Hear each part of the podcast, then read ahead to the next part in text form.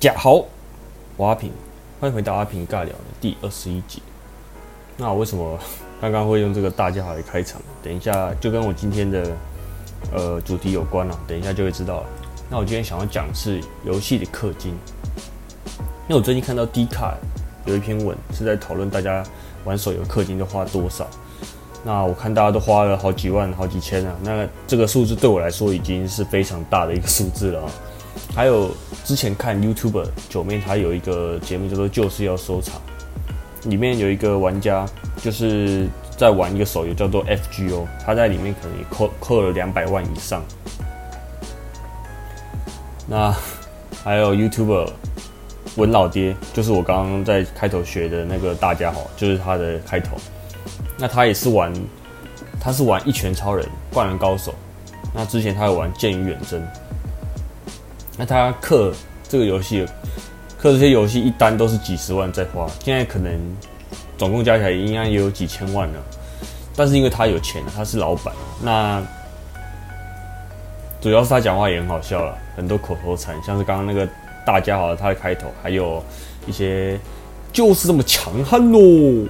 还有我靠你妈咚叮咚啊之类的，那大家就会觉得看他，呃花钱啊一直氪一直抽就很爽，然后讲话又很好笑，所以他人气就很高。那我讲到氪金这个词啊，它是源自于日语，原意是征收费用的意思，那逐渐就变成了花钱储值，储值游戏购买虚拟宝物的意思啊。那讲到氪金，我想要先从我早期的游戏经验开始说起。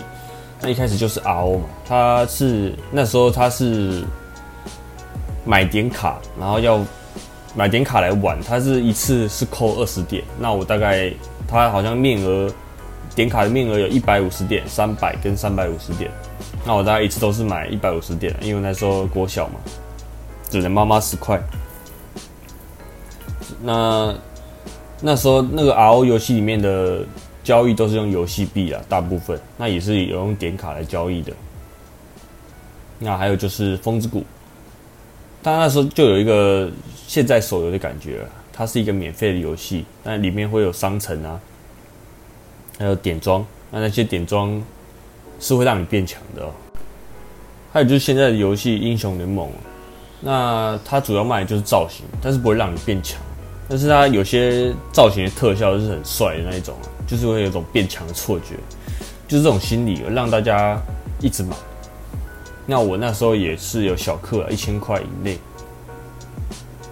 那还有《露丝战记》这个游戏，那那时候我记得有跟一个饮料一起做了一个活动，那它就是可以抽点数，然后或者抽角色。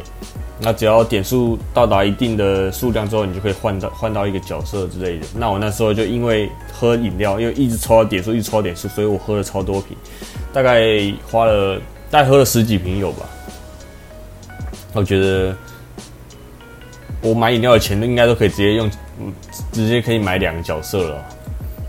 但是刚刚讲的这两个游戏都是有限度的压制了氪金的效果上限。使得那个没有氪的玩家也可以照样的打上高端呢。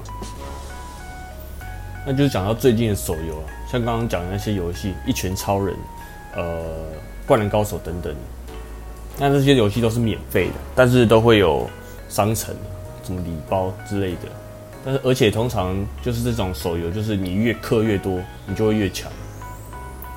那通常课长。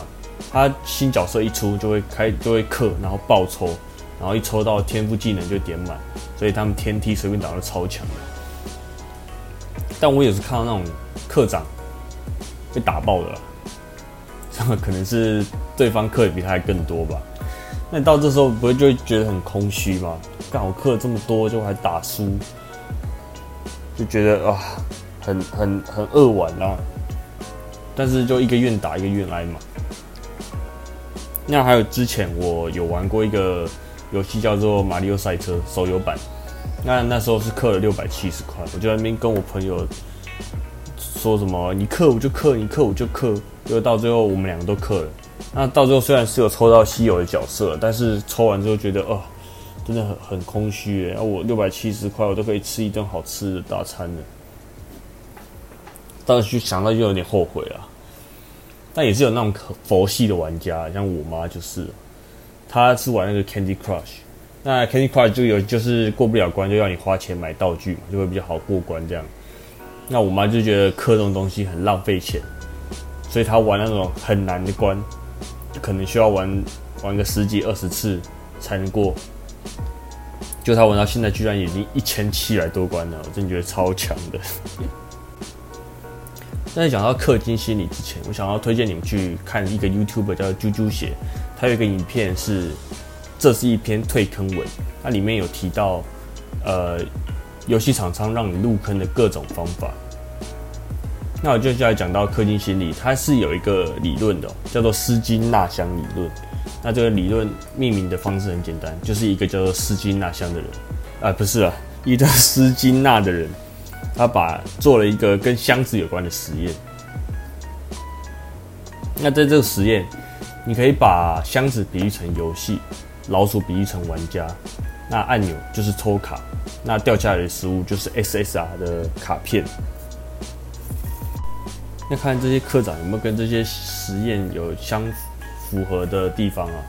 那第一个实验就是把一只很饿的小白鼠放到一个有按钮的箱中。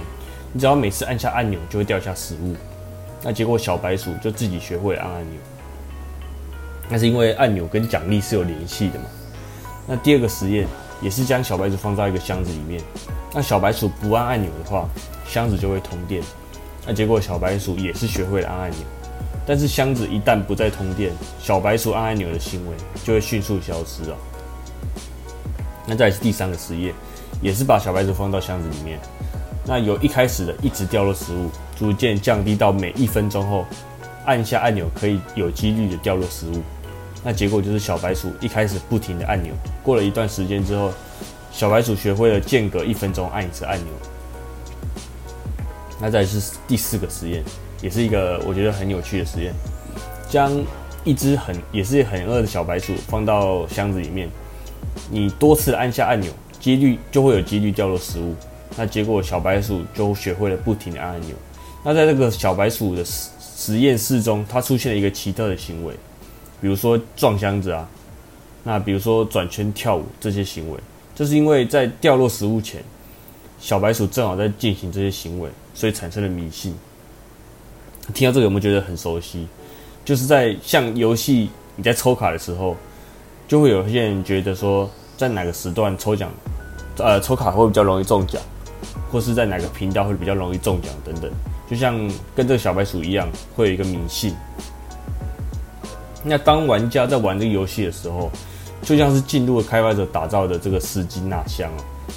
当玩家做了开发者希望做的行为，就可以得到奖励，像是金币啊、钻石、素材等等，还有觉呃觉醒之后都会有更精致的卡面。那这个斯金纳实验其实还有另外一个部分。就是当老鼠按下按钮，然后掉落食物的同时，旁边会有个灯会亮。那之后就算按了按钮，只亮灯，但是没有食物的话，老鼠还是会按按钮。那是因为老鼠把灯光还有按钮做了一个愉悦的连接，所以当他看到灯光，就会联想到得到食物的那种开心的感觉。那就像是课长他在抽卡的时候，SSR 的效，如果你抽到 SSR，就会通常就会有一种比之前。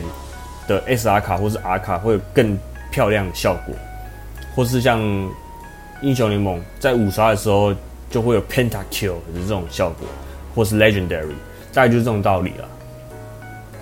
那有另外一个情况就是玩抽卡游戏的时候，你其实明明没有那么缺卡，但你就是想要抽，可能就是呃像炉石啊，有些人喜欢听到炉石，如果抽到传说的卡，他就会有一个音效讲。传说等等的，或是抽到好卡之后，就会有一些比较漂亮的音效。那就算没有，就是因为抽卡的动画做的很帅又很爽，所以每次每次就想看他跑一下。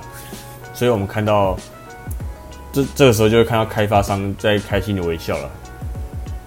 那就这就是氪金的心理啊！不知道这样讲大家懂不懂啊？但也是有那种比较有良心吗的厂商。要要那个玩家避免过度氪金。那这个公司就是任任天堂，应该是为了品牌形象了。任天堂就开始要求合作伙伴在 Switch 发行游戏的时候，把那个氪金的比重降低，那就是为了避免 Switch 平台游戏发生氪金就能变强的情况。那所以要求，呃，他们的合作伙伴要避免过度氪金的现象，同时强调游戏内容应该要更重视游玩体验哦。那可能是因为曾被玩家氪数充斥大量氪金情况，甚至你就算氪了一堆，也难以获得比较罕见的角色，所以之后任天堂就做了修正，然后甚至还提供了大量的抽卡券代币，让玩家不用氪金，也可以凭运气得到比较稀有的角色。那就差不多是这样子了。我觉得适当花钱玩游戏舒压是很棒的一个行为。但是，如果你为了玩一款游戏而投入大量财力，甚至已经到了自己难以负担的程度的话，我觉得就已经跟你原本要舒压的目的是已经背道而驰了。那毕竟，因为人就是要活在现实中嘛，游戏对我们来说只是一个消遣的工具而已。那这集就差不多到这里了。你玩手游也会氪金吗？那有的话会氪多少呢？欢迎到我的 IG 分享。那我们下集再见喽，大家。拜拜。